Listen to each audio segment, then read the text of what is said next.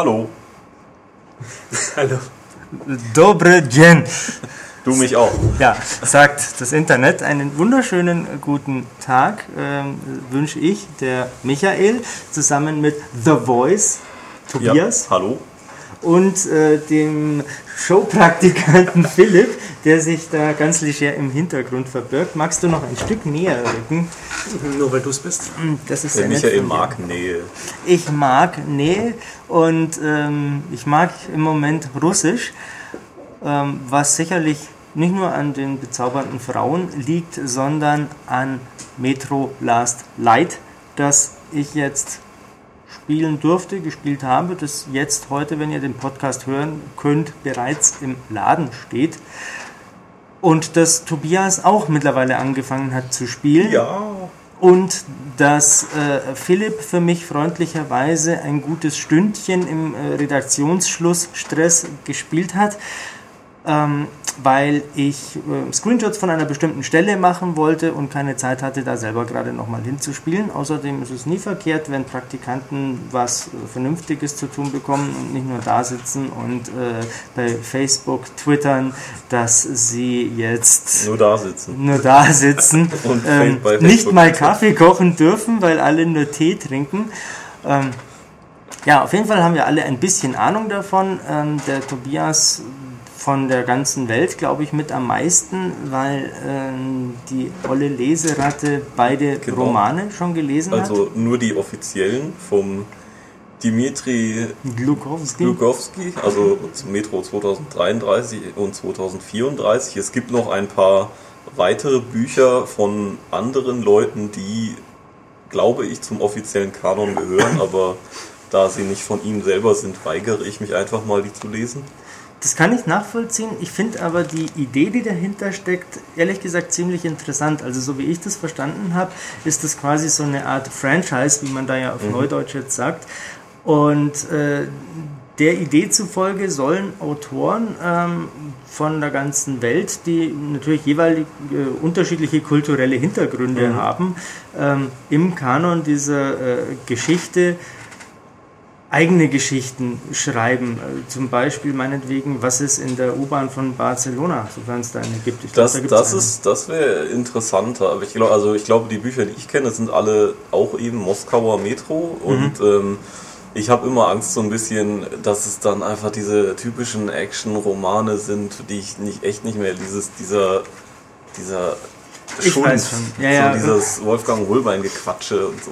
Oh, da begibst du dich auf dünnes Eis. Ich glaube, äh, Wolfgang Holbein hat viele äh, Fans, leidenschaftliche Fans. Ich weiß, und, äh, also ich habe ich hab von ihm, glaube ich, gute zehn Bücher oder so gelesen und dann halt irgendwann festgestellt, dass fast alle, bis auf wenige Ausnahmen, also Midgard zum Beispiel ist eine positive Ausnahme, alle gleich sind. Es tut mir leid, aber es ist so. Ist das bei Stephen King anders?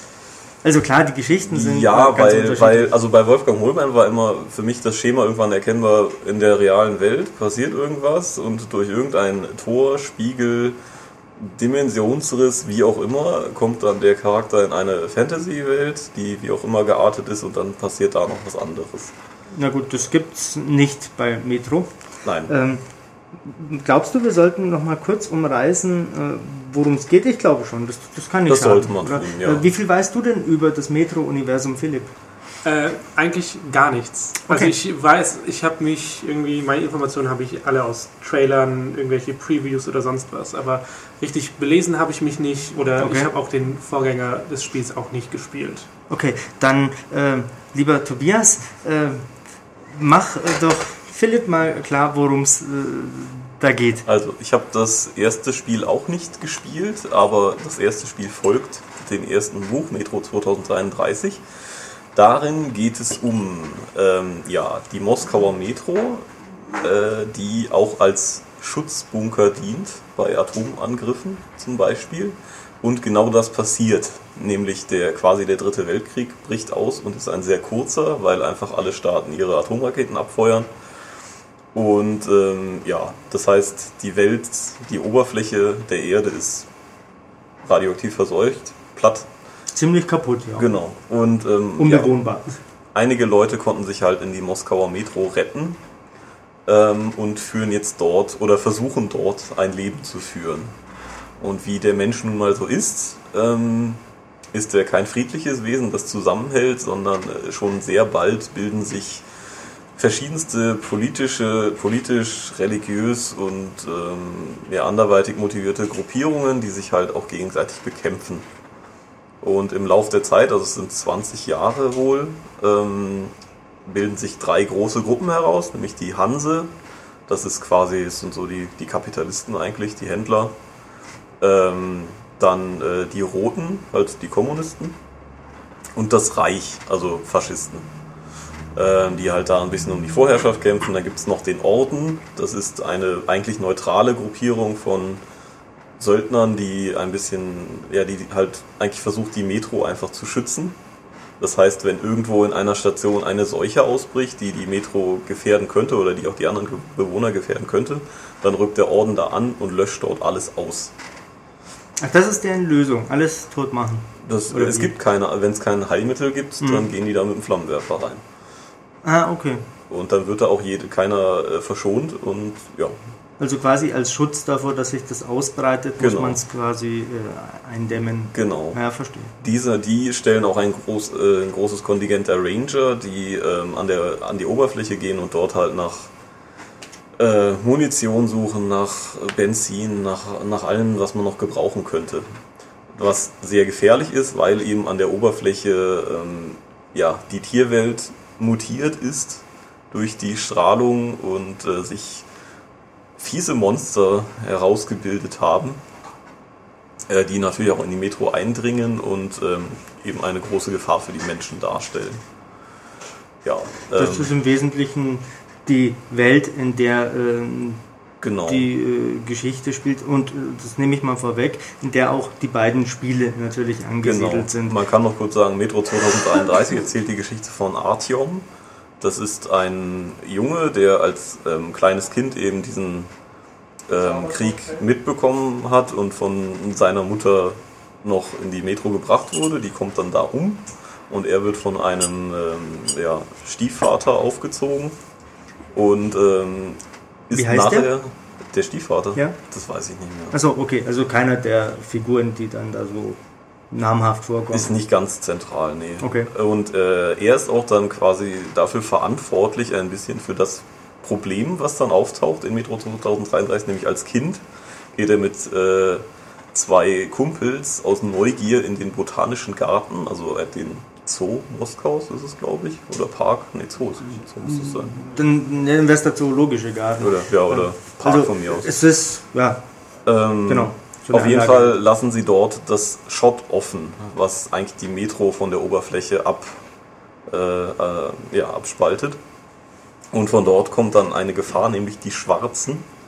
Das sind so aufrechtgehende, große, humanoide, schwarze Wesen also die klingen oder die haben auf Deutsch ein bisschen ja, ungeschickt gewählten Namen, weil man natürlich sofort an Afrikaner denkt. Ja, aber das hat äh, damit nichts zu tun. Das hat damit überhaupt nichts zu tun. Die heißen im Englischen auch Dark Ones. Genau, und das sind halt ähm, Wesen, die dann auftauchen, die ähm, Menschen, also die in den Geist von den Menschen eindringen und natürlich ähm, ja, Furcht hervorrufen und deswegen bekämpft werden, die aber eben sehr stark sind, sehr widerstandsfähig und ja, die Menschen kommen halt nicht so dagegen an.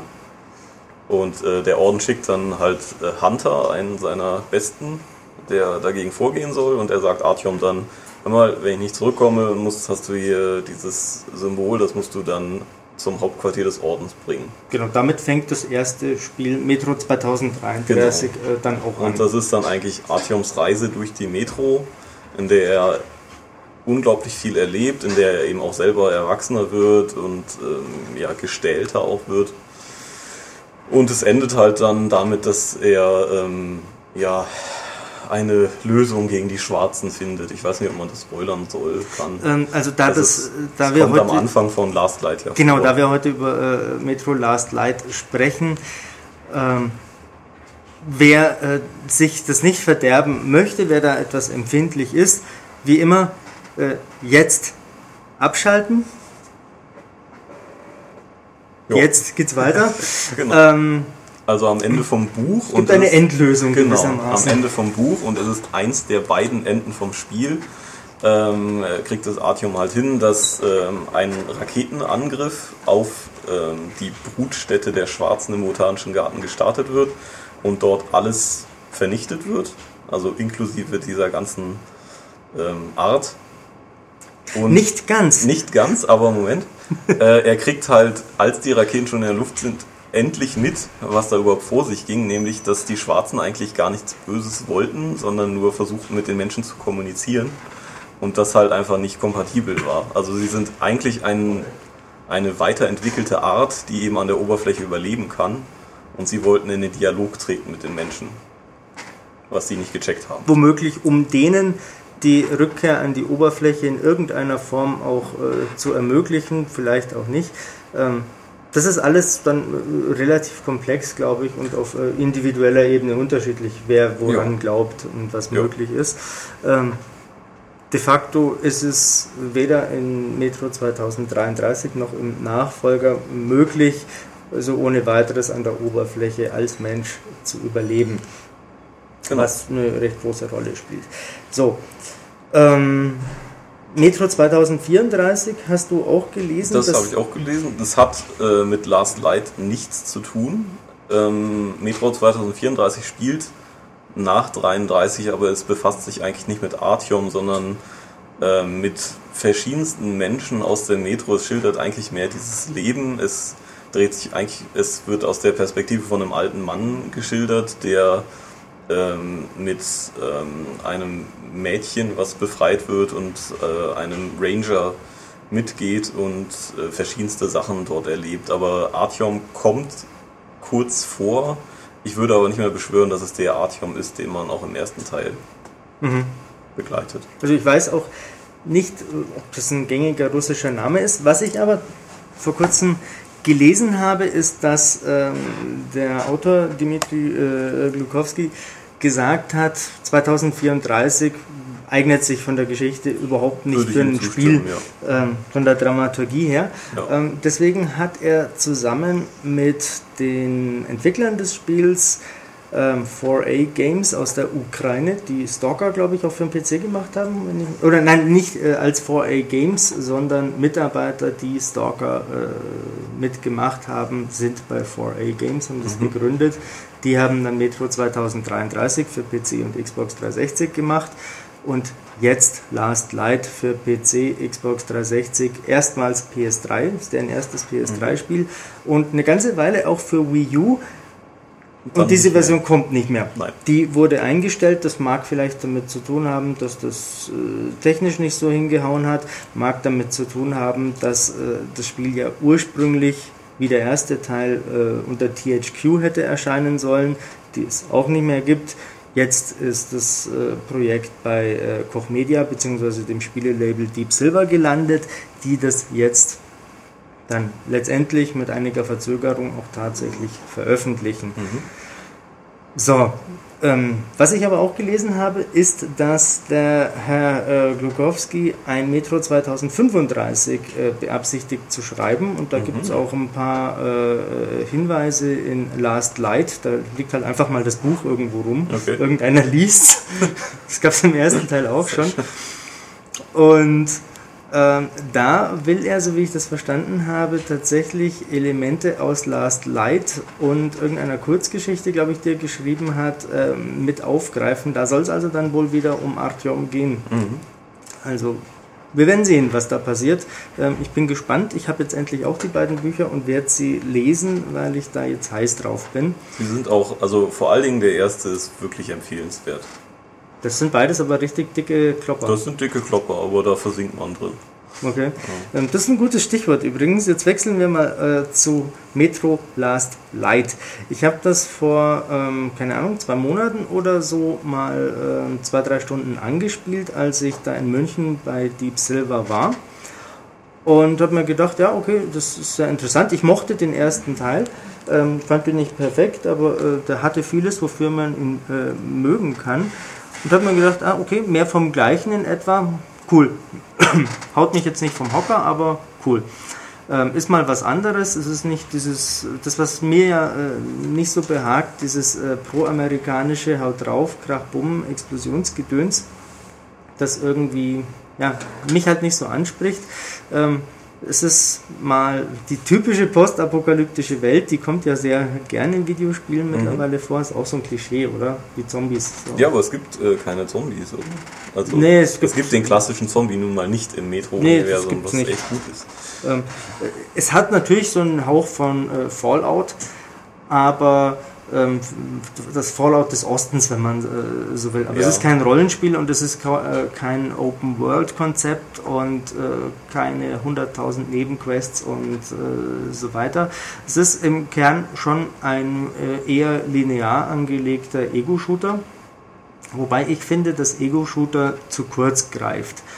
Ähm, weil das den Eindruck erweckt, dass da der äh, hochgerüstete Supersoldat äh, Tausende von Feinden äh, im Sekundentakt niedermäht mhm. und alles zu Bruch geht, was es da irgendwie äh, gibt. Hier und ist es so ein bisschen Adventure-Ego-Shooter. Genau. Also, also ich finde, am ehesten trifft der Vergleich mit dem ersten Bioshock. Mhm. Auf eine gewisse Art und Weise. Ähm, weil ja beides irgendwie so äh, weit unter der Oberfläche in einer abgeschotteten Welt die äh, eigenen Regeln gehorcht, äh, wo das Erkunden, das Entdecken, das Erleben äh, der Welt ähm, eigentlich einen viel größeren Anteil hat als das Totschießen von Feinden oder das Tothauen oder wie auch immer. Ähm, deswegen finde ich, greift Ego-Shooter zu kurz, aber es ist natürlich einer, man sieht es immer aus der Sicht von Artyom, ähm, der nie spricht im Spiel, außer ähm, zwischen den Kapiteln, wenn mhm. quasi kurz geladen wird dann ähm, gibt es so eine kurze Zusammenfassung, so einen Kommentar über das Erlebte und wie es jetzt weitergeht. Ähm, da kann man geteilter Meinung sein, finde ich. Ich ja. finde es gut. Also da gibt es ja wirklich die verschiedensten Ansichten. Ähm, ich würde halt sagen, okay, er hat ja eine Stimme, mhm. warum nutzt er die nicht? Ähm, andererseits stört es mich aber auch überhaupt nicht, weil diese Metro so, ich bin so mit Schauen beschäftigt, dass ich jetzt eh da nicht ja. großartig hören würde. Also ich habe da auch in den letzten Tagen recht viel drüber nachgedacht, weil ich natürlich auch andere Rezensionen und so gelesen habe, aus reiner Neugier, was sagen so die anderen Leute, habe ich mir gedacht. Und da schimpfen einige, ja, ein stummer Protagonist. Ähm, nun, ja. den gibt es in Half-Life auch und in Zelda gibt es den auch und auch in Tetris wird nicht gesprochen. Aber ähm, ich habe mir überlegt, was sollte er denn sagen? Ja. Ähm, es gibt nichts äh, zu sagen äh, in den Situationen, wenn man da so unterwegs ist. Ähm, er würde halt irgendwas plappern, damit die Luft scheppert quasi. Ähm, es, es, fehlt aber, finde ich, nichts. Es mag hier und da mal befremdlich wirken, wenn er angesprochen wird und halt nichts drauf sagt, mhm. aber dann habe ich mir überlegt, was sollte er denn da drauf sagen? Und dann fiel mir nichts Kluges ein. Ähm, das ärgert mich ja oft bei Spielen, oder das heißt ärgern, ich finde es nicht so toll, wenn halt einfach irgendein äh, Sprüchlein rausgehauen wird, äh, gerade so, hier, nimm dies, du Bestie, und, und so ein Schwachsinn. Das würde nie jemand machen. Nee, ähm, oder gerade so dem Tod entronnen, äh, ein, ein, Nathan Drake, der tausendmal irgendwo runterfällt und mhm. 100 Leute erschossen hat und gerade mit dem Leben so davonkam, ähm, der sagt doch nicht noch was Lustiges. Ähm, da bin ich dann froh, wenn ich es geschafft habe. Mhm. Also ich für meinen Teil, ich mag das eher, dass er nichts sagt. Außerdem lässt mir das als Spieler den Freiraum, dass ich selber überlegen kann, was ich mir gerade denke in diesem Moment und der gibt es mir nicht vor. Mhm. Das, das, lässt mir ein bisschen mehr Freiheit, aber wie schon gesagt, das ist eine Geschmacksfrage. Ähm, zum Spiel an sich. Ähm, Tobias hat es schon gesagt, das Spiel beginnt damit, oder eigentlich beginnt es mit einem Rückblick von dem, was du erzählt hast, mhm. nämlich wie Artyom als kleiner Bub mit seinen Freunden da an die Oberfläche gegangen ist, was genau. da so passiert ist, ähm, wird angedeutet und äh, er resümiert, wie es dann zu dieser Katastrophe kam, wie er das erlebt hat, wie er äh, mit der Mutter im Park war mhm. und die ihm noch ein Eis gekauft hat und die Sonne schön geschienen hat am blauen Himmel und dass er seitdem nie wieder ein Eis hat kosten dürfen. Also da machen sie sehr schnell die Stimmung klar, was Sache ist. Und dann geht die Diskussion los um ähm, die Schwarzen, um das, was Artyom da gemacht hat. und ob denn das so richtig war oder nicht richtig war. Gibt es auch verschiedene Ansichten in der Metro und der, der das Sagen hat, in der Basis, in der die da gerade sind, sagt, geht in diesen botanischen Garten, wo anscheinend einer überlebt hat. Genau. Ein Schwarzer kam durch. Ähm, und nietet den auch noch. Genau, macht den auch noch kaputt. Ähm, hier hast du Anna, die Scharfschützin, die nimmst du mal mit, das ist unsere Beste. Und du bist eh unser bester Ranger, nach dem, was du da äh, im ersten Spiel bewiesen ja, hast. Was auch komisch ist, weil der ist halt trotzdem Frischling. Und da ja, sind ja. Veteranen und ihm muss trotzdem noch beigebracht werden, wie so eine Gasmaske funktioniert. Ja, das ist so das, das typische äh, Kontinuitätsproblem in Spielen. Natürlich gibt es ein relativ gut, finde ich, verschleiertes Tutorial am Anfang.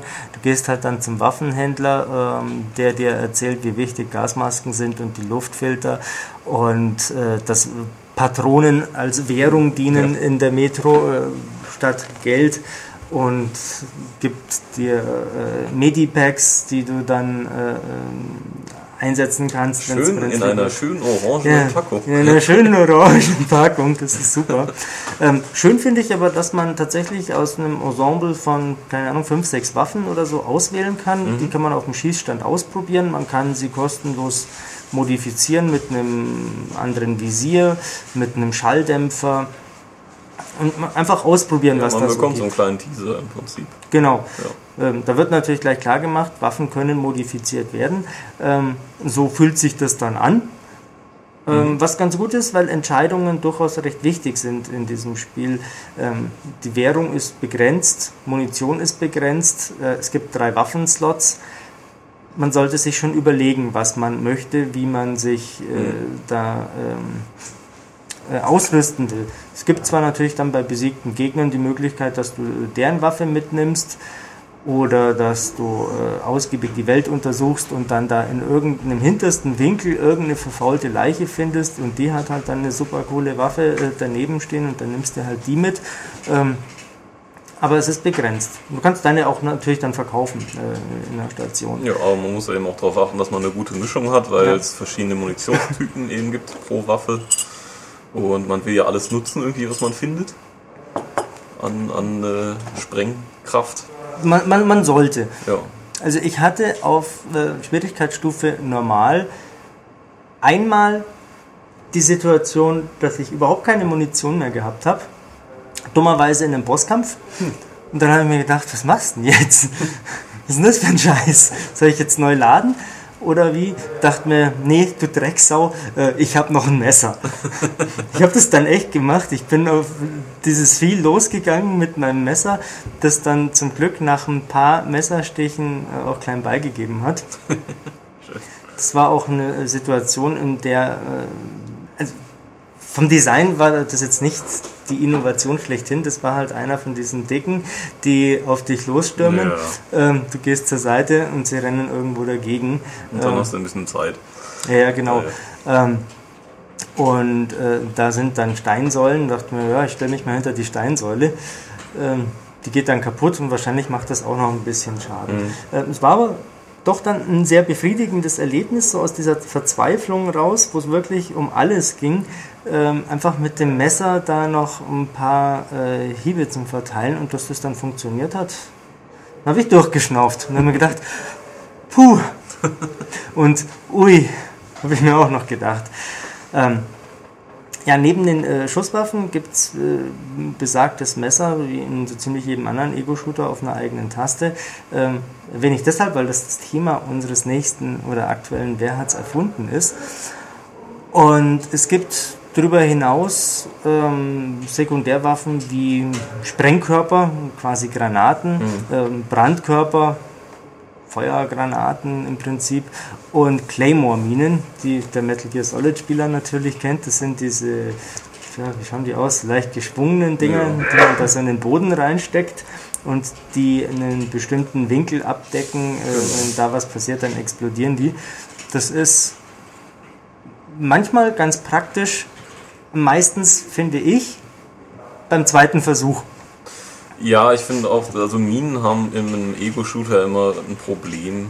Genau, also wie Fallen und, und Minen, weil man halt meistens selber in der Offensive ist. Ja, ja, und du weißt halt nicht, von wo die, von Genau. wo und wann Gegner kommen. Wenn du aber mal auf den Deckel gekriegt hast, gestorben bist, dann weißt du, ah, okay, da kommt wahrscheinlich einer durch, da riskiere ich es jetzt. Ähm, Und dann bringt es natürlich schon was. So, das ist so das Waffenarsenal, aber ähm, wie schon gesagt, typische Ego-Shooter ist es nicht. Es gibt eine äh, recht ausgeprägte Survival-Komponente in dem Spiel, ähm, die hauptsächlich dann relevant wird, wenn man an der Oberfläche unterwegs ist und manchmal, wenn man in der Metro unterwegs ist, wo irgendwo ein besonders abgeranztes Viertel ist, äh, wo- es quasi nicht dicht ist, wo äh, verseuchtes Wasser reinkommt oder wenn man äh, in einem Raum entdeckt wird und die äh, Faschisten des Reichs das machen, was die Faschisten halt können. Ähm, sie leiten Giftgas ein, setzen ihre Masken auf. Also tust du gut daran, deine dann auch aufzusetzen. Und noch besser, wenn du einen Luftfilter dabei hast. Sonst sieht sie nur schick aus, ja. Sonst sieht sie nur schick aus, bringt aber nichts. Die Luftfilter sind das eigentliche äh, Wichtige. Die äh, halten eine bestimmte Zeit vor. Äh, je nachdem, wie stark die Verseuchung ist, tickt die Uhr auch mal schneller runter, sodass ähm, immer so ein gewisser Druck äh, einem im Nacken sitzt. Ähm, du kannst nicht einfach mal an der Oberfläche äh, stehen, eine rauchen gehen und einen Kaffee machen. Ähm, man sollte dann schon pausieren ähm, weil die Zeit sonst einfach gnadenlos runtertickt. Es ist ein bisschen wie in Lost Planet eigentlich, wo äh, der Spieler Gefahr läuft zu erfrieren, wenn er nicht Nachschub ähm, von Thermalenergie sich besorgt. So ist es da auch. Da gibt es natürlich andere Ranger und Leute, die schon mal oben waren, die es halt nicht geschafft haben. Und wenn du die Leichen findest, dann haben die womöglich eine äh, Gasmaske noch auf, die in besserem Zustand ist als deine. Die geht nämlich auch kaputt. Wenn dir mal irgendein so Mutant auf die Fresse haut, dann splittert das Glas. Und wenn da ein Loch drin ist, dann ist ein Loch drin. Dann hast du ein Problem. Ähm, Obwohl es natürlich irgendwie komisch ist, wenn Luftfilter äh, auf verstrahlter Oberfläche liegen. dass die dann noch gut sind. Ja. Es ist eh die Frage. Äh, ja, und es gibt ja die, beim Bund heißt das ja die ABC-Schutzmasken. Ja. Ähm, das heißt, es gibt Filter, die äh, radioaktive Strahlung ähm, Die, die radioaktive abhalten. Luft Also, filtern, aber ich, also gegen die Strahlung hilft die Maske ja nichts. Nee. Also verstrahlt wird er im Prinzip trotzdem. Das- Deswegen muss das es ja schnell gehen, ja, okay. wenn er, äh, wenn er unterwegs ist. Genau. Ja. Ähm, Und das, äh, finde ich, sorgt für ein sehr äh, interessantes, spannendes Mischverhältnis zwischen dem, der Notwendigkeit, dass man sich auf der ähm, eher weitläufigen Oberwelt dann auch umschaut, dass man wirklich in jedem verdammten Winkel nachschaut, ob da nicht noch ein Filter ist, der mir eine zusätzliche Minute verschafft. Gleichzeitig ähm, kostet es ja auch eine gewisse Zeit, äh, danach zu suchen. Und wenn dann dummerweise äh, irgendwelche äh, fiesen Mutanten aus dem Wasser kommen und äh, es auf mich abgesehen haben, oder äh, einer von den Dämonen, wie sie ja heißen, Mhm. so, so fliegende Viecher, ähm, Jagd auf mich machen, dann kann das ganz schnell kippen und dann geht mir der Arsch auf Grundeis, wie man so schön sagt, und dann wird es äh, hektisch. Ich kenne Leute, die stört es, dass da dieser Zeitdruck im Nacken sitzt. Ähm, ich finde das gut. Also zumindest auf normal ist es nicht so, dass man permanent rennen muss. Also Da ich finde. Zeitdruck meistens schlecht, aber hier ist es nachvollziehbar. Also Zeitdruck um des Zeitdrucks willen finde ich blöd. Wenn Ja. einfach oben rechts eine Uhr ist, oh, du hast noch zwei Minuten. Warum? Weil der Generator sonst äh, explodiert. Du musst ganz schnell die Anlage verlassen. Ja, ja. Ähm, Countdown Genau. und so. Und, Aber der, der, der Luftfilter ist für mich, der ist nachvollziehbar, warum das da ist. Das Obwohl ist- er leider ja, ich meine, äh, an der Oberfläche das Problem hat, dass man die Uhr nicht gut lesen kann. Das ist ein schönes Stichwort. Nachvollziehbar und Uhr. Ähm, Artyom hat eine Armbanduhr am linken Handgelenk, die zeigt ihm zwei wesentliche Dinge. Ähm, sie zeigt ihm an, wenn er ähm, unterwegs ist, ob er gerade von Feinden gesehen werden kann oder nicht. Je nachdem blinkt es blau oder eben nicht. Und äh, noch viel wichtiger, sie zeigt die Uhrzeit, nein, nicht die Uhrzeit an, sondern die verbleibende äh, Zeit, bis der aktuelle Filter gewechselt werden muss. Das wird in orangen äh, Ziffern gemacht und wenn da das Licht drauf strahlt, tue ich mir zumindest extrem schwer, die Ziffern zu erkennen. Geht Ja. dir wahrscheinlich ähnlich, Ja, oder? geht mir genauso. Das war schon bei der Preview-Version so, die ich gespielt habe und das ist jetzt immer noch so. Ich muss aber sagen, man gewöhnt sich dran. Es ist nicht so wahnsinnig schlimm, wie ich es mir am Anfang gedacht habe. Vor allem, weil es noch äh, einige andere Mechanismen gibt, die mir sagen, wie viel Zeit ich noch habe. Ähm, Artyom schnauft und äh, je mehr die Zeit abläuft, desto heftiger und schwerer schnauft er. Und wenn ähm, die letzte Minute anbricht, dann gibt es ein nicht zu überhörendes Warnsignal und dann schnauft er immer noch mehr. Und wenn die Zeit abgelaufen ist, schnauft er noch mehr. Und dann irgendwann, wenn es gar nicht mehr geht, nimmt er die Maske ab und schnauft noch viel mehr. Und dann fängt die Optik an zu wabern und du Mhm. weißt, jetzt habe ich noch ein paar Sekunden. Und wenn in dem Moment du gerade siehst, ah, da in 10 Metern Entfernung, da liegt einer und da blinkt mich womöglich ein Luftfilter an und ich denke mir, jetzt geht's aber um alles und dann springt einer vor mich und drischt auf mich ein, dann ist das an Spannung kaum zu überbieten. Das habe ich ein paar Mal gehabt und äh, das, da war ich dabei, aber, aber so richtig. Sollen wir mal zuerst über die Kämpfe reden oder zuerst über die Welt? Sprechen wir erst noch ein bisschen über die Kämpfe, wenn wir da gerade schon so dabei sind. Weil da oder? kann man eben auch sagen, es ist auch in dem Sinne kein klassischer Ego-Shooter, weil man hat ein bisschen die Wahl. Es wird das Element Licht und Schatten ist sehr wichtig, weil man ähm, eigentlich alle Lampen im Spiel, Du kannst mehr oder minder alle Lampen so, kann man im- so ziemlich alle Lampen äh, kaputt schießen löschen oder oder, ausschießen, genau. Und äh, die Dunkelheit ist eben sehr wichtig, weil man da nicht gesehen wird und man kann eben deshalb auch viel schleichen und viele Gefechte einfach umgehen. Genau, du kannst sie umgehen oder die Leute einzeln dann ausknipsen, wie man das halt kennt. Du gehst halt von hinten ran oder auch von der Seite und dann äh, wird eingeblendet, ob man den jetzt erstechen möchte oder einfach äh, äh, Ausnocken. umhauen, Ja. ausnocken. Mit so einem äh, fetten Schlagring. Ja, ja, genau. Ja. Wo er sich dann erst noch umdreht, ein kurzes Hä? und dann bam kommt Onkel Faust. Ähm, genau. Ähm, Schleichen habe ich äh, relativ häufig gemacht, ähm, weil ich es persönlich einfach spannender finde, ähm, überlegen, ähm, Katz und Maus zu spielen mit den Mhm. Leuten. Irgendwo schnell zuschlagen, Position wechseln, woanders zuschlagen, zack, geht's Licht aus, die Mhm. Leute werden nervös. Das ist eher so mein Ding. Was halt auch wirklich spannend ist, weil man eben nicht wie in anderen Schleichspielen entweder ein Radar hat oder eine spezielle Sicht, um durch Wände zu gucken oder eine Wärmesicht. Das hat man halt alles nicht. Nee, Es ein Nachtsichtgerät gibt oder ein Nachtsichtvisier vom Gewehr. Ja, wenn du das hast, ja. Wenn man und, und sonst kannst du eigentlich nur eben das Licht überall ausmachen, weil dann die Wächter nämlich ihre Helmlampen anknipsen Mhm. und du dann daran sehen kannst, wo sie sind. Sonst musst du dich auf deine Augen verlassen und das kann dann schon sehr spannend werden. Richtig. Und wenn sie äh, glauben, was gesehen zu haben, dann wie in vielen Schleichspielen äh, äh, labern sie natürlich. Mhm. Und äh, ich habe da was gesehen, ich werde wohl mal nachschauen müssen. Ähm, hey, komm raus, du Lump und so. Übrigens macht Michael das nicht äh, einfach so nach, sondern alle sprechen dort mit russischem Akzent. Genau, aber da, da, da will ich nachher gleich nochmal Ja. kurz drauf eingehen. Ähm, auf jeden Fall ähm, ja, wird es einem nicht so ganz äh, äh, leicht gemacht zu wissen, wie viele noch da sind. Obwohl auch da gibt es Mhm. Akustische die Rückmeldung. Musik, ja. Genau, die Mu Musik sagt klipp und klar, jetzt hast du den letzten äh, ausgeschalten. Und die Musik sagt auch sofort, wenn du Gefahr läufst, gleich entdeckt zu werden.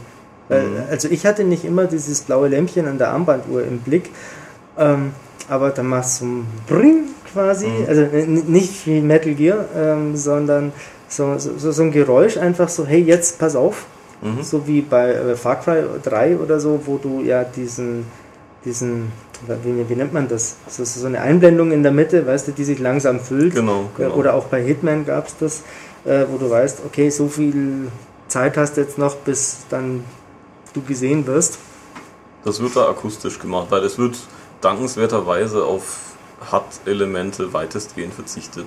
Genau, wenn du eine Waffe wechselst, Dann äh, dann wird dir mal gezeigt, wie viel Munition du gerade noch hast Ja. und wie viel im Lauf ist. Aber ansonsten gibt es da nicht so viel. Nee. ähm, ja, die Gefechte an sich, also sonst sind auch okay. Also auch, also ich bin jetzt momentan etwas aggressiver unterwegs, ähm, weil was auch ein ja, da kann, kann man eigentlich zum Problem kommen, was das Spiel hat. Das sollte man sicherlich. Ähm, die KI speziell der Menschen ist oft nicht gut oder nicht nachvollziehbar. Das ist so eine zwiespältige Sache. Das also ist schon richtig. Äh, ich habe ähm, also das Positive ist zum Beispiel, wenn man irgendwo es gibt eigentlich in jedem ähm, Raum, wo Gegner sind, auch einen Sicherungskasten, um alle Lichter, alle elektrischen Lichter sofort zu löschen. Äh, die kann man, den kann man einfach betätigen und dann geht auch einer mal gucken. Äh, schon wieder ist hier das Licht ausgefallen. ja, ich werde wohl mal nachschauen Ja, müssen. genau. Oh, ist das kalt? Ich Genau. werde mir wohl eine Erkältung. Die haben alle eine Erkältung. ja, ja, also jeder Dritte äh, hat Angst vor einer Erkältung. Und auch wenn sie natürlich eine Leiche entdecken, sind sie aufmerksam und so. Und das ist schon alles okay. Wenn sie die entdecken. wenn sie die entdecken. Das Problem ist, was ich jetzt zum Beispiel hatte, ähm, äh, ich verteile mit einer schallgedämpften Waffe einen Headshot und trotzdem wissen alle, oh, da ist irgendjemand, oder ich erschieße, trotz, erschieße jemanden in unmittel- in unmittelbarer Nähe und keine Sau reagiert. Also das war für mich nicht nachvollziehbar. Also bei letzterem von beiden gebe ich dir recht. Ich habe das auch gehabt, dass ich ähm, auf so einem, ja, so einer Balustrade, so einem so einer Deckenstrebe äh, ein paar Meter über dem Boden stehe. Unter mir laufen ähm, relativ dicht beieinander drei Leute rum, die emsig suchen. Ähm, ich werfe mit einem Wurfmesser auf zwei. Ähm, der dritte steht zwei, drei Meter daneben und sieht nicht, wie der Kamerad fällt und er sieht auch nicht, äh, wie er da am Boden liegt. Das ist natürlich Quatsch. Das Geilste war auch, wo du hier gespielt hast, einer sitzt auf einer Bank, das schaut halt nach vorne und man nähert sich geduckt von der Seite und also Im Dunkeln aber. Im Dunkeln natürlich, weil das ist das Problem auch eben, dass diese Mechanik so konsequent ist, dass man dann wirklich eben nicht gesehen wird, weil normalerweise, wenn sich jemand im echten Leben von der Seite nähert, dann spürt man das ja, ja, natürlich. nun mal auch. Und Wobei, äh, Tobias, man kann auch im Dunkeln gesehen werden, wenn die ihre Helmlampe anknipsen und auf dich zulaufen Mhm. Natürlich, und du ja. quasi dann im Ja. äh, Lichtkegel Ja. sitzt. Ähm, äh, eine andere Szene, die ich aber auch gerne erzählen möchte, war lustigerweise im selben Raum äh, wie der gerade beschriebene. Ich bin immer noch oben auf dieser Balustrade in einem anderen Anlauf, diese Szene zu spielen. Und ähm, dann laufen die da ähm, etwas aufgeregt unten rum, weil sie wohl irgendwas mitgekriegt haben. Und äh, ich dachte mir, ja, ja, lauft nur ihr Deppen. Und dann schaut einer nach oben ähm, mit der, und strahlt mich mit der Lampe an, sieht mich in dem Moment äh, tatsächlich auch und eröffnet sofort das Feuer und warnt seine Kameraden. Also solche Sachen gibt es auch. Ja. Ähm, unterm Strich wäre es mir recht gewesen, wenn die äh, Mensch-KI noch ausgefeilter, noch ja, plausibler gewesen wäre. Aber das ist ja so ein Grundproblem, über das wir bei Schleichspielen oft schon gesprochen haben. ja. Ähm, die, das ist, es ist schwierig, äh, da die Balance zwischen Spielbarkeit und Plausibilität hinzukriegen. Und äh, ich habe ja schon überlegt, der Unterschied zu einem Call of Duty oder einem äh, Action-Schießspiel ist ja wohl der, Schleichspiele sind langsamer und man hat als Spieler viel mehr Zeit zu sehen, wo was realistisch ist und wo nicht. Im anderen Fall, da, da holt sich halt im Sekundenbruchteiltakt die Leute weg, die haben ja gar keine Zeit zu reagieren. Ähm, ja und du hast ja auch noch äh, die eine KI Meinung muss dazu. einfach auch flexibler sein. Einfach weil ähm, man bei einem Call of Duty zum Beispiel einen Schlauch hat, durch den man durchgeht und links und rechts tauchen vorne Gegner auf. Müssen sich ein bisschen ducken, mal Deckung Genau. wechseln, Granate werfen. Aber wenn du, ist wenn gut. du bei Metro zum Beispiel halt in einem Raum bist, dann kannst du selber entscheiden, gehe ich jetzt oben rum, gehe ich unten rum, aggressiv, passiv, wie auch immer und der, der, die KI muss sich darauf einstellen. ja, und klar. natürlich beim Schleichen oder bei Schleichspielen sucht man KI-Lücken natürlich, im sonst Prinzip, schaffst du es um ja sie nicht. auszuhebeln.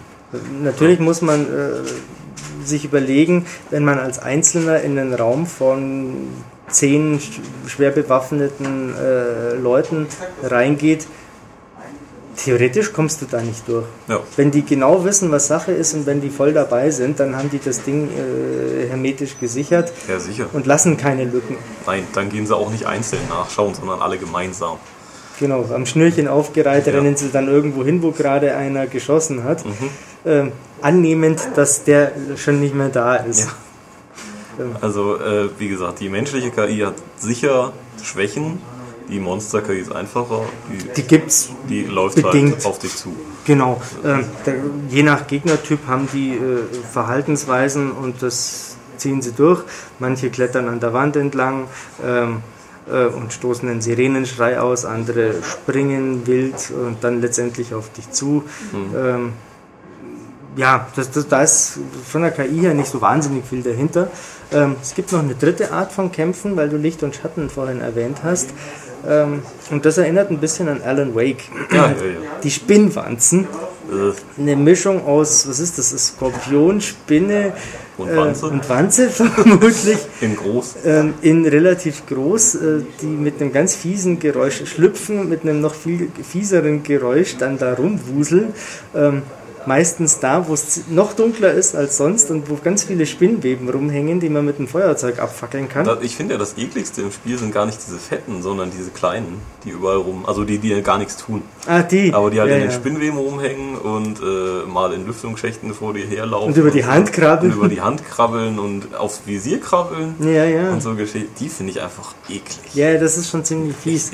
Aber die größeren, die, die tatsächlich einem gefährlich werden können, äh, die neigen auch dazu, einfach auf einen loszustürmen. Nicht dann aber, wenn die Taschenlampe an ist, weil die, äh, wie die Schufte in Alan Wake, äh, Licht nicht vertragen. Deren Haut ist sehr lichtempfindlich, deswegen leben sie ja da in den dunklen äh, Höhlen. Also strahlt man sie mit der Taschenlampe an, dann weichen sie unter einem noch viel fieseren Geräusch zurück ähm, versuchen irgendwie am Lichtkegel vorbeizukommen. Und wenn dann zwei, drei kommen, dann wird es knifflig, vor allem wenn man das Höhlenlayout nicht so kennt. Und wenn man sie genug angestrahlt hat, dann werfen sie sich auf den Rücken und dann kann man Das sie, ist die weiche Stelle. genau, Ja. da ist dann quasi die weiche Stelle. Dann Also kann ich man habe sie auslöffeln. ich, ich habe die auch so schon äh, tot gekriegt, aber es kostet halt viel mehr Munition. Ähm, das sind im Wesentlichen die drei Facetten von äh, Kämpfen in ähm, Metro Last Light plus ein paar Bosskämpfe, die jetzt vom Design her auch nicht unbedingt das Rad neu erfinden. Viel interessanter finde ich ist die Mischung, die es ausmacht. Ähm, es ist, ich habe nie eigentlich so das Gefühl gehabt, dass sie mich jetzt äh, einfach um das irgendwie zu strecken mit nochmal einer Gegnerwelle und noch einer und noch einer und noch einer äh, anfangen zu langweilen, wie das in Spielen häufiger mal der Fall ist. Klar gibt es mal Szenen, wo ein paar Mutanten mehr kommen, als mir in der Situation recht wäre, aber man muss ja auch durchaus einen äh, Druck aufbauen Mhm. auf den Spieler. Das, das Geile an Last Light ist doch eigentlich, zwischen den Kämpfen wird mir eine unheimlich dichte, detaillierte Welt geboten. Etwa so wie quasi der Anfang von Bioshock Infinite, was sie halt da leider nicht durchhalten, für meine Begriffe, dass man super viel zum Schauen hat und zum Zuhören und zum einfach was selber eine Geschichte erzählt. Unbedingt. Ähm, das ist ein, ein, guter äh, Stichpunkt zum äh, Wechseln. Greifen wir Bioshock Infinite auf. Ähm, und jetzt geht es um das, ähm, was für mich und für dich anscheinend ja jetzt auch Metro Last Light eigentlich so besonders macht. Wie war dein Eindruck, äh, Philipp, nach den paar Minütchen, die du da jetzt äh, erlebt hast? Hast du da irgendwie einen besonderen Eindruck gewonnen? Also auf jeden Fall ist mir erstmal aufgefallen, dass das Spiel sehr, sehr schön ist. Also es sieht sehr gut aus und ähm, diese, diese, diese, diese erste Station, wo man ist, ich Mhm. glaub, äh, und äh, die ist sehr, sehr dicht. Also es sind überall Leute, die irgendwelche Unterhaltungen führen, Musikinstrumente, die gespielt werden. Irgendwelche Leute beschweren sich, dass ihr Essen verstrahlt ist oder dass sie verstrahlt werden. Andere äh, streiten. Es ist auf jeden Fall sehr, wie gesagt, sehr, sehr dicht und sehr atmosphärisch. Und diese Atmosphäre wird eigentlich nur noch weiter durch, durch, die, durch diese verschiedenen Level, die ich gesehen habe, einfach nur gestreckt und äh, verstärkt. Man hat ähm, diese, man hat also wie gesagt diese sehr, sehr, sehr dicht besiedelte Station. Dann hat man diese komplett leeren Gänge, die man entlang fährt mit, diesen, mit den Zügen. Die Oberwelt, die kommt, da kommt man auch in der ersten Stunde raus. Man sieht, wie einfach alles zerstört ist, verwüstet und einfach eigentlich tot ist. Aber dann doch einfach diese gesamte Gefahr mit diesen Mutanten und sowas lauert. Und man kriegt gleich die verschiedenen Fraktionen vorgestellt, die auch einfach zu der Atmosphäre beitragen. Man hat, man hat auch irgendwie später sieht man einen riesen Saal voll, voll Faschisten, die irgendwie gerade eine Rede von jemandem zuhören und jubeln. Hast du das gemacht? Hast du dir angehört, was der erzählt? Es geht nämlich relativ lang. Ähm, ganz angehört habe ich nicht und auch, ähm, Wenn du zu weit vorgehst, Ja, dann, genau, ähm, Dann passi ja, ja, dann passiert nämlich was. Aber das ist ein gutes Stichwort mit diesem lang, weil diese Leute fast alle nicht einfach nur einen kurzen Kommentar zu sagen haben oder gar nichts zu sagen Ich kann jetzt nicht mit dir reden. minutenlange Unterhaltungen führen und man kann einfach stehen bleiben, äh, über die hakeligen Animationen meckern und dabei zuhören und einfach nur eingesogen werden in diese Welt. Es sei denn, du stehst gerade einem im Weg. Ähm, Ja, der der, der sagt dann, also das habe ich auch einmal gehabt in einer Station. Da habe ich mir auch gedacht, jetzt horchst du denen mal wieder zu. Ich habe eh allen zugehört. Ähm, kannst du nicht wenigstens zur Seite gehen? Oder Immerhin, stell dich doch wenigstens an die Wand, wenn du schon hier rumstehen musst oder sowas. immerhin. Normalerweise laufen sie dich durch. Das kann auch mal passieren. Also, Ähm, das äh, reißt einen dann immer so für ein, zwei Sekunden raus, wenn es quasi kein Clipping äh, oder keine Kollisionsabfrage gibt und der plötzlich durch dich durchläuft. Hatte ich ein paar Mal, kann ich äh, aber verschmerzen. Genauso wie die Animationen, die manchmal ein bisschen ausschauen wie äh, Figuren aus dem Vergnügungspark. Ähm, das hat aber Bioshock Infinite stellenweise auch. Ja, und da, da war ich, wie gesagt, da war ich von dieser Welt unfassbar auch fasziniert, aber das nimmt halt im Lauf des Spiels ab. Also dann kommt einfach dieses, äh, äh, die, die Umgebung erzählt nachher nichts Wir mehr. sprechen von Bioshock Genau. gerade. Ja, das äh, zwängt sich durch die Geschichte Das natürlich halt auf, so, ja. dass diese idyllische Welt ähm, sich verändert und ähm, dass einfach auch äh, die Leute, die in dieser Welt bei Bioshock Infinite leben, ja von einem ganz anderen Schlag sind, als das bei Metro Last Light der Fall ist. Ähm, Die Geschichte bei Last Light bedingt ja, dass das Familien, zerrissene Familien, Kinder, alte Leute, Händler, äh, Schurken, politische äh, Redelsführer, alles Mögliche sind, die unter einer ganz anderen Voraussetzung da auf engen Raum gepfercht sind als diese Herrenmenschen-Welt in äh, Infinite und äh, wo, es in erster Linie um die Kluft zwischen den ja, den guten Tollen und Mhm. den äh, Rebellen und den dieser schwarzen Den Armen. äh, armen äh, Iren, Ja. die Un- Untermenschen quasi, Genau. äh, wenn ich dieses Wort benutzen darf, geht. Also so stellen sie es zumindest ja im Spiel dar. Ähm, also ich finde, da hat Metro Last Light äh, deutlich die Nase vorn. ja, es ähm, erzählt einfach noch mehr Geschichte. Ähm, und ich finde auch äh, auf eine noch subtilere und ähm, berührendere Art und Weise. Ähm, bei Infinite ist es ja so, ich denke, da sind wir uns einig, das, das ganze Spiel ähm, baut diese äh, letzte Stunde ungefähr auf, äh, arbeitet auf äh, so eine äh, WTF-Pointe hin. Und äh, das ist bei Metro anders. Ähm, da geht es in jedem Moment eigentlich darum, was ist, wo bin ich hier überhaupt? Ähm, wie ist das Leben hier, äh, wo ich gerade bin? Wer lebt hier? Was haben die Leute für äh, Alltagssorgen oder für konkrete äh, Anliegen? Ähm, die witzeln auch mal. Äh, das ist, äh, mag man sich kaum vorstellen, äh, weil das Szenario so unglaublich ernst wirkt. Aber da ist schon auch Raum für ähm, einen, ja, für einen Humor, aber auch da finde ich für einen Humor, der äh, glaubwürdig ist, der nicht dafür da ist, dass irgendeine Pointe jetzt äh, transportiert wird, äh, irgendein Gag gemacht wird, wo ich mir auf den Schenkel klopfe, ähm, sondern so aus der Situation heraus. Ja, auch, ich finde auch, dass es eine irgendwie glaubwürdigere Welt ist, weil ähm, Grenzen oder Tabus nicht nur, äh, nicht nur, das wird nicht nur daran angestoßen wie bei Bioshock Infinite, sondern sie werden übertreten. Es wird gezeigt, dass so eine Welt sehr, sehr hässlich sein kann. Oh ja. Und dass da sehr fiese Sachen passieren, einfach weil der Mensch so ist, wie er ist. Und äh, was halt hier in der Realität passiert, passiert dort auf noch kom viel komplementärem Raum. Und das kriegt man auch mit. Ja, Ne? Da äh, schreit nicht nur jemand hinter einer verschlossenen Tür, sondern das siehst du. Ja. Was mir auch gefallen hat, ohne das jetzt im Detail vorwegzunehmen, ähm, es gab andere Spiele in der Vergangenheit, da wurde im Vorfeld ein riesen Buhai drum gemacht, was nicht für eine anstößige äh, Angelegenheit Mhm. in diesem Spiel äh, stattfindet. Nein, nein, oh je, jetzt gibt's äh, ein Theater. Es ist ja gar nicht so. Und äh, nein, nein, eigentlich ist ja, Mhm. ist ja alles so, dass es niemandem auf die Füße tritt. Und äh, bei Last Light passiert's. Und Das ich denke mir, ja. ach du Scheiße, Mhm. äh, wie jetzt? Oh mein Gott. Und da passiert es nicht wegen dem Effekt, Ja. sondern weil es in dieser Welt so ist. Das ist ein ganz entscheidender Punkt. Ich finde es auch nicht Effekthascherei, äh, Hascherei, sondern ja, kann ich eigentlich gar nichts hinzufügen. Es ist so. So sind Menschen. Ja.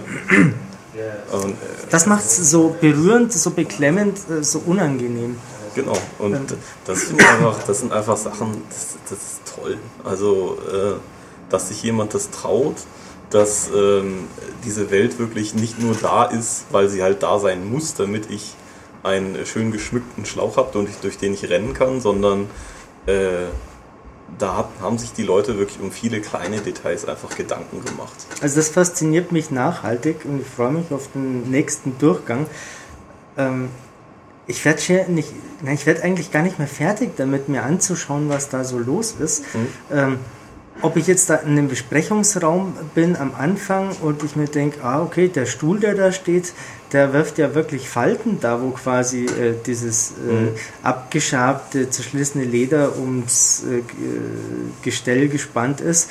Oder ob ich dann in irgendeiner U-Bahn-Station unterwegs bin und mir denke, okay, woraus haben die jetzt hier dieses Tor gebaut, womit sie irgendwie versuchen, ähm, Mutationen draußen zu halten? Ähm, also aus irgendwelchem Schrott und Plunder, der halt äh, nach dieser Zerstörung übrig ist, bauen die sich ihre Welt äh, zusammen. Hier ein Stück Wellblech und da ein zerfetzter Reifen und dort noch irgendwie ein ein Chassis von einem Auto meinetwegen als äh, Verschlag. Ähm, das ist das, was mich so fasziniert an dem Spiel auf der einen Seite und auf der anderen Seite äh, eben das, was mit was diese Leute da drin so zu erzählen haben. Ähm, ich stehe da teilweise minutenlang irgendwo und ähm, versuche mitzukriegen, was die ganzen Leute da so zu erzählen. Teilweise überlagert sich das auch. Äh, Es hat mich manchmal gestört, weil ich nicht alles mitgekriegt habe. Dann habe ich mir wieder überlegt, naja, aber stell dir mal vor, du stehst da, da die warten nicht ab, bis sie Nein. dran sind. Ähm, Da unterhalten sich halt verschiedene Leute miteinander. Und es ist ja schon so, dass bestimmte Gespräche dann getriggert werden, wenn du äh, dich der Situation näherst. Was natürlich auch klug ist. Das läuft nicht einfach so ab, sondern du musst äh, schon äh, aktiv hingehen, um dann quasi das auszulösen. Aber es ging mir eigentlich auch nie so, dass das so wirkt, als ob jetzt zack ein Programm abgespult wird. So, jetzt gehe ich dahin, zack, geht der Vergnügungsparkautomat los und spult halt das Ding runter. Ähm, das ist recht geschickt gemacht. Und der dritte Aspekt, der mich extrem begeistert, ist wie eigentlich schon im ersten Teil äh, das Licht in dem Spiel. Mhm. Also nicht nur, ähm, wie die einzelnen Sets da beleuchtet sind, was äh, sehr stimmungsvoll rüberkommt, sondern die Tatsache, dass das, ähm, soweit ich das beurteilen kann, überwiegend äh, Echtzeitbeleuchtung ist. Bis auf so einen schwachen orangenen Schein, den man halt hat, einfach den die Waffe hat. Genau, wenn man so irgendwie an der Wand steht, dann schimmert es leicht. Ähm, meine Vermutung ist ja, dass das äh, ein Spieldesign-Element ist, dass man quasi äh, sich in diesem Dunkel orientieren Mhm. kann. Mhm. So, wo stehe ich jetzt, wo schaue ich gerade hin? Wie ein Fadenkreuz, dass der sagt, Ja. ah, da ist quasi die, der Genau. Horizont. Ähm, aber ansonsten, ich finde es extrem beeindruckend, wenn eben zum Beispiel ich auf einer Balustrade stehe und dann da drei Soldaten rumrennen mit ihren Taschenlampen und das flackert und die wackeln rum und dann werfen sie hier mal einen Schatten und da beleuchten sie eine Kiste und dann drehen sie sich und schwupps saust der Lichtkegel durch den Raum.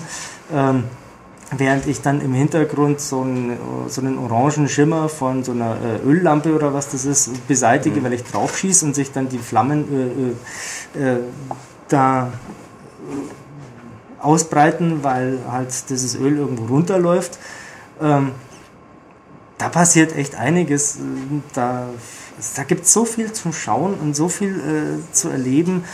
Und das in einer Art und Weise, die, wie ich finde, äh, das Plumpsein von sehr vielen anderen Spielen erfolgreich umschifft. Nicht immer perfekt, aber ähm, in einer Art und Weise, wie ich das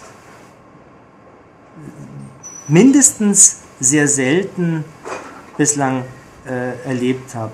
Ich neige dazu zu sagen, sowas habe ich noch nicht gesehen. Auch nicht so, also ein Bioshock 1 oder ein Half-Life 2. Bioshock 1 kommt da schon ziemlich ran. Das Problem ist natürlich, das muss man ja ganz, oder muss ich ganz ehrlich sagen, äh, Bioshock 1 ist ein paar Jahre her. Das ja, habe ich in der Erinnerung. Metro habe ich jetzt äh, ja, vor ungefähr einer Woche gespielt. Der Eindruck ist viel frischer. Ähm, das kann täuschen. Ich weiß, dass ich damals bei Bioshock auch völlig aus dem Häuschen war, äh, als ich es gespielt habe. Ähm, ich war auch bei äh, Batman Arkham City völlig mhm. aus dem Häuschen, weil ich einen Heidenspaß damit hatte, äh, zu schauen, was da so diese Leute mhm. in der Welt machen. Aber die ist nicht ansatzweise so belebt wie äh, in Metro. Aber auch da war es ein Heidenspaß zu horchen, was die Leute so zu sagen haben. Sollen wir noch kurz was über die Technik sagen, bevor unser Band ausläuft? Ach, dieses Band. Dieses ähm, Band. Nein, wir, wir stoppen jetzt kurz äh, dieses Band und sagen danach was dazu. Okay. Ja. So. Nach dem Spurwechsel. Genau, der legendäre Spurwechsel ist vorbei.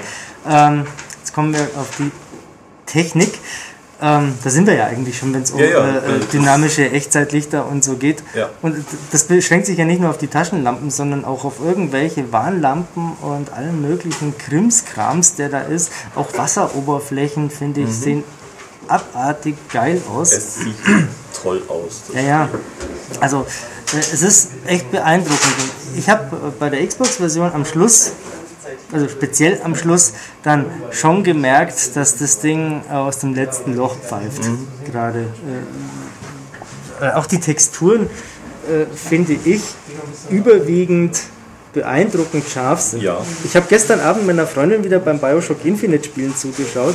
Ich finde auch dieses Spiel verdammt schön anzuschauen, ja, aber auf eine ganz andere Art und Weise. Da geht es mehr um den Stil, finde ja. ich. Also die Metro Texturen versucht ja, versucht ja also hat ja einen realistischen Ansatz vom, vom, vom Grafikset. Im Wesentlichen schon, ja. Äh, und es hat auch Schwächen, also speziell, also auf der PS3-Version gibt es Tearing und so ein bisschen, also so um, beim, beim Drehen so Doppelkonturen meintest du. Mhm. Also es braucht irgendwie alles ein bisschen, um sich zusammenzubauen. Auch Animationen sind sicherlich verbesserungswürdig. Ja. Ähm, ähm, auch Gesicht, also vor allem auch Gesichtsanimationen, ja. äh, die, die haben schon was Steifes, Maskenhaftes. Ähm, ich finde es besser gelöst als im ersten Metro-Spiel.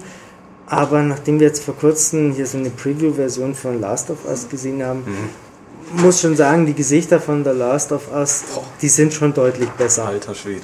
Ähm, ja. Ich muss aber auch sagen, ich kann mich schon damit arrangieren. Ja, das, das Metro-Gesamtbild ist einfach unglaublich gut.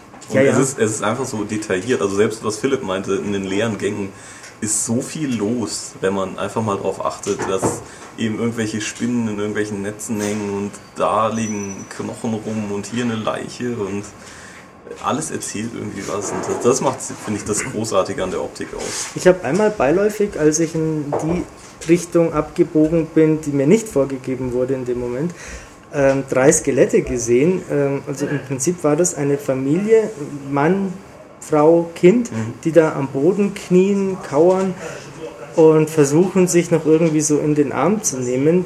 Das Kind umarmt oder legt einen Arm um die Schulter der Mutter und streckt noch gerade so den Arm zum Vater aus, aber dann sind sie wohl vorher alle schlagartig gestorben. Mhm. Da hängen dann halt nur so ver, äh, verweste Gerippe rum mit ein paar Stofffetzen. Ja. Das kann man so schnell übersehen. Aber das ist halt das, was ein gutes Spiel ausmacht, finde ich. Ja, Diese Liebe richtig. zum Detail. Das stimmt. Ähm, das ist, ja, ich, ich fange an, mich zu wiederholen vor lauter Begeisterung. Ich merke es schon. Ähm, spielen. Ja. kaufen. Noch kurz zum, äh, zum äh, Sound. Also es ist mehrsprachig auf beiden Systemen. Ja, ist es. Man kann es auch im Startmenü, äh, also im Startbildschirm, im Optionsmenü äh, wechseln. Genau. Alle, also in allen Sprachvariationen, also sei es jetzt Englisch oder Deutsch oder Russisch, wird mit russischem Akzent geredet. Muss man mögen. Muss man mögen. Es ist, finde ich, teilweise anstrengend. Ich finde es auf Englisch angenehmer als auf Deutsch. Ähm, Ich habe es freiwillig auf Deutsch gespielt. Ja, äh, gibt auch keinen Grund, das nicht zu tun eigentlich. Äh, Russisch kann man natürlich auch, wenn man besonders cool ist, allerdings haben mich die Untertitel so sehr abgelenkt, dass ich es dann auch nicht so gemacht habe. Ich finde die Untertitel sehr gut lesbar. Die sind nämlich in einem ziemlich äh, aufdringlichen Orange. Ja, aber gerade deswegen kriegt man halt dann vom Geschehen nichts mit. Das ist äh, durchaus richtig, zumal die auch mal mehrzeilig dann Ja. im Bild sind. Und nicht alle Sachen äh, werden untertitelt. Also gerade so beiläufige Gespräche haben oft keine Untertitel, nur die handlungsrelevanten, äh, weswegen ich dann von der russischen Tonspur schnell wieder Abstand genommen habe. Ich kann es halt dann doch nicht. Äh, aber schön, dass es da ist. Ja, Wieso sollte es nicht so sein, wo es doch ein ähm, ja in Russland quasi spielt, ähm, auch wenn es ein ukrainischer Entwickler ist. Ähm, aber da wollte ich ja vorher ähm, noch drauf zurückkommen. Warum, also vielleicht können da unsere Zuhörer ähm, gerne mal ihre Meinung kundtun, wie sie das so sehen. Warum sprechen die Russen auf Deutsch mit äh, russischem Akzent? Warum sprechen sie auf Englisch mit russischem Akzent? Warum sprechen aber in einem amerikanischen Spiel Amerikaner auf Deutsch nicht mit amerikanischem Akzent? ich glaube, dass es halt einfach eine Idee war, über die nicht wirklich nachgedacht wurde. Die halt, also es liegt eben auf der Hand, weil in vielen 80er und 90er Jahre Filmen sind die Russen immer noch die Bösen und haben halt einen russischen Akzent, um sie abzusetzen. Also die, die nicht richtig sprechen können, die minderwertigen. Genau. Und die deswegen wurde das halt einfach übernommen. Natürlich macht es überhaupt keinen Sinn. Wenn Ja. man selber Russe ist und Russen hört, haben die keinen Akzent. Ja, also ei- eigentlich, wenn man es jetzt äh, genau nehmen will, ist das schon irgendwie diffamierend. Ja, es ist. Oder vielleicht auch ein bisschen platt einfach. Ich Ja. weiß es nicht. Aber ähm, ich finde es jetzt nicht schlimm, einfach weil es äh, eben nochmal klar macht, hallo, du hast nicht diesen typischen Ami-Quatsch vor dir, sondern mal was anderes. Ja, Und ich muss sagen, wenn man sich vorstellt, wenn sie halt alle einfach perfektes Deutsch sprechen würden, das würde einfach unglaublich viel von der Atmosphäre einfach wegnehmen. Man würde sich nicht Ja. fühlen wie in der Metro, auch, auch wenn die halt Deutsch sprechen, aber mit diesem russischen Akzent fühlt man sich dann halt wie in der Metro in, in, in Moskau und nicht irgendwie sonst wo. Also ich finde, es trägt schon bei. Da gebe ich dir auf jeden Fall recht, Philipp. Ich sehe das ja ganz genauso. Also ich bin eigentlich auch kein Fan von den Sachen, weil, also auch bei, bei Amis, also ich kann mich erinnern, bei einem Starlancer haben die alle in, in der deutschen Sprachfassung einen fiesen texanischen Akzent. Das, das hört sich einfach bescheuert an. Ja, ja, das ist ein Problem, das man Last Light äh, auch ankreiden kann, dass manche Sprecher, also gerade bei Kindern, irgendwie so ein bisschen fremdschämig bescheuert klingen. Ähm, wahrscheinlich, weil Kinder dann halt von, einem, äh, von einer Frau gesprochen werden, die womöglich, das kann ich nicht beurteilen, gar nicht äh, russischstämmig ist und halt diesen Akzent nur nachmacht. Und mh, imitierte Dialekte und Akzente neigen ja gern dazu, irgendwie peinlich zu sein. Jo. Ähm, aber das ist, äh, wie gesagt, Geschmackssache. Was nicht ganz von der Hand zu weisen ist, das habe ich auch in der Xbox-Version zumindest erlebt, als ich es mit Kopfhörer gespielt habe. Da gab es hin und wieder mal so einen ein Sekunden langen Tonaussetzer, da war halt dann einfach kurz weg. Ich weiß nicht genau, woran das liegt. Ähm, ich habe auch schon von jemand anderem, der es über Anlage gespielt hat, gehört, dass er ähnliche, äh, Ähnliches beobachtet hat. Ähm, ich habe von diversen Leuten schon gehört, dass bei der Xbox-Version äh, die Konsole einmal abgestürzt sei. Das ist alles nicht so ganz schön, aber ich finde äh, auch, es ist äh, verschmerzbar und ich rechne damit, dass äh, alsbald ein Patch das bereinigen wird. Hoffentlich, ja. Ja. Was für mich immer noch wichtig ist, Waffensounds klingen, finde ich, äh, bei Metro anders als in allen anderen Spielen, weil sie sind flacher, scheppernder. Man muss es gar nicht mögen, aber ich finde, dass es irgendwie passt, weil das sind alte, zusammengeflickte Dinger, denen es wahrscheinlich an Öl fehlt und ähm, deswegen klingen die nicht so voll wummernd, wie halt das in dem typischen, in dem Battlefield zum Beispiel der Ja, ja. Fall ist. Es, du, du hast halt auch keine äh, Steyr oder Heckler und Koch oder was auch immer. Ja, ja, das Äh, höchste Gefühl ist halt eine AK, wahrscheinlich. äh, so eine Also, alte Ja. äh, ranzige, genau. Ähm, natürlich, klar, es klingt erstmal anders, deswegen kann man leicht sagen, nee. Ähm, Aber gerade die, auch diese Luftdruckdinger sind cool. Ja, ja. Also, ja. gibt Waffen, die mit Luftdruck funktionieren, die man dann natürlich erst aufpumpen muss, damit genug Druck da ist, was man besser vor einer Konfrontation machen sollte. Genauso wie man sich überlegen sollte, ähm, dass die Taschenlampe natürlich eine Batterie hat und dass die sich leert. Ähm, Es ist sehr unangenehm, wenn man dann plötzlich mitten im dunklen Raum voller Spinnwanzen steht und die Lampe ausgeht ähm, und man dann in der Hektik nicht gleich die richtige Taste fürs Feuerzeug findet, weil es halt doch recht viel Zeugs und äh, Belegungen gibt.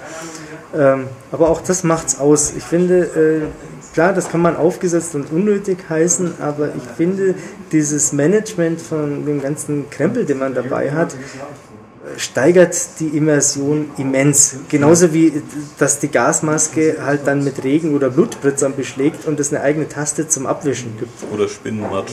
Ja, ja.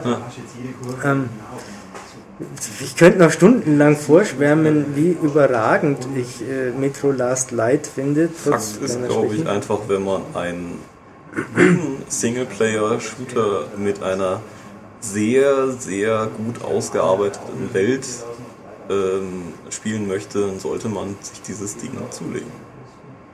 Das ist, denke ich, ein ganz Und entscheidender vor allen Dingen, wenn man Fan von Metro 2033, also von dem Buch Ja. ist, und wissen will, wie es denn dann so weiterging. Auch Weil- wenn man Fan vom ersten Spiel ist. Ja, ja, oder so. Aber ich spiele es halt deshalb und überwinde mich, mein, äh, meine äh, Grusel-Antipathie zu überwinden und dann das, das trotzdem zu spielen. Einfach weil ich wissen will, was denn so mit Artyom passiert. Sieht es eigentlich so aus, wie du dir das beim Lesen irgendwie ausgemalt hast? Schon, ja. Also ich meine, die Metro kennt man ja nun mal und äh, so das dann in verranzt und voll und dunkel und doch, das kommt schon hin.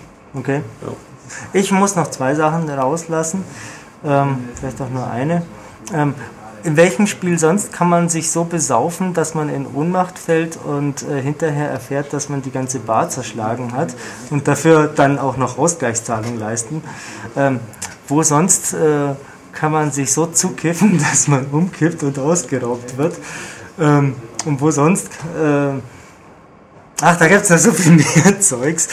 Ähm, was mir am allerbesten gefällt, ist, dass ich bei diesem Spiel wirklich das Gefühl habe, ein erwachsenes Spiel zu spielen. Erwachsen wird ja so gern gefordert und so überstrapaziert, dieser Begriff, Spiele müssen erwachsen werden, bla bla bla bla bla, mature experience und eigentlich geht es doch nur um Titten und abgerissene Körperteile. Ähm, nein, ich meine das schon wirklich so. Das, ähm, das kann ich irgendwie ernst nehmen. Habe ich nichts hinzuzufügen. In diesem Sinne, Philipp, möchtest du das letzte Wort haben? Das letzte Wort. Wenn man auf eine sehr, sehr dichte Welt steht, die sehr atmosphärisch ist und Fan von Schleichshootern ist, Ja. dann würde ich auf jeden Fall eine Kaufempfehlung aussprechen. Hast du Bock, das weiter zu spielen? Also ich bin halt nicht so der Fan von Ego-Shootern, aber ich glaube, da könnte ich darüber hinwegsehen, weil mich das, also die Geschichte hat mich auf jeden Fall gehuckt. Das hat mir sehr gefallen. Also ich würde es, glaube ich, weiterspielen. Ja. Wunderbar. Dann überlegt's euch. Ähm, nein, überlegt's euch nicht. Geht's kaufen. Viel Spaß damit. Schreibt uns eure Meinung. Tschüss. Tschüss. Ciao!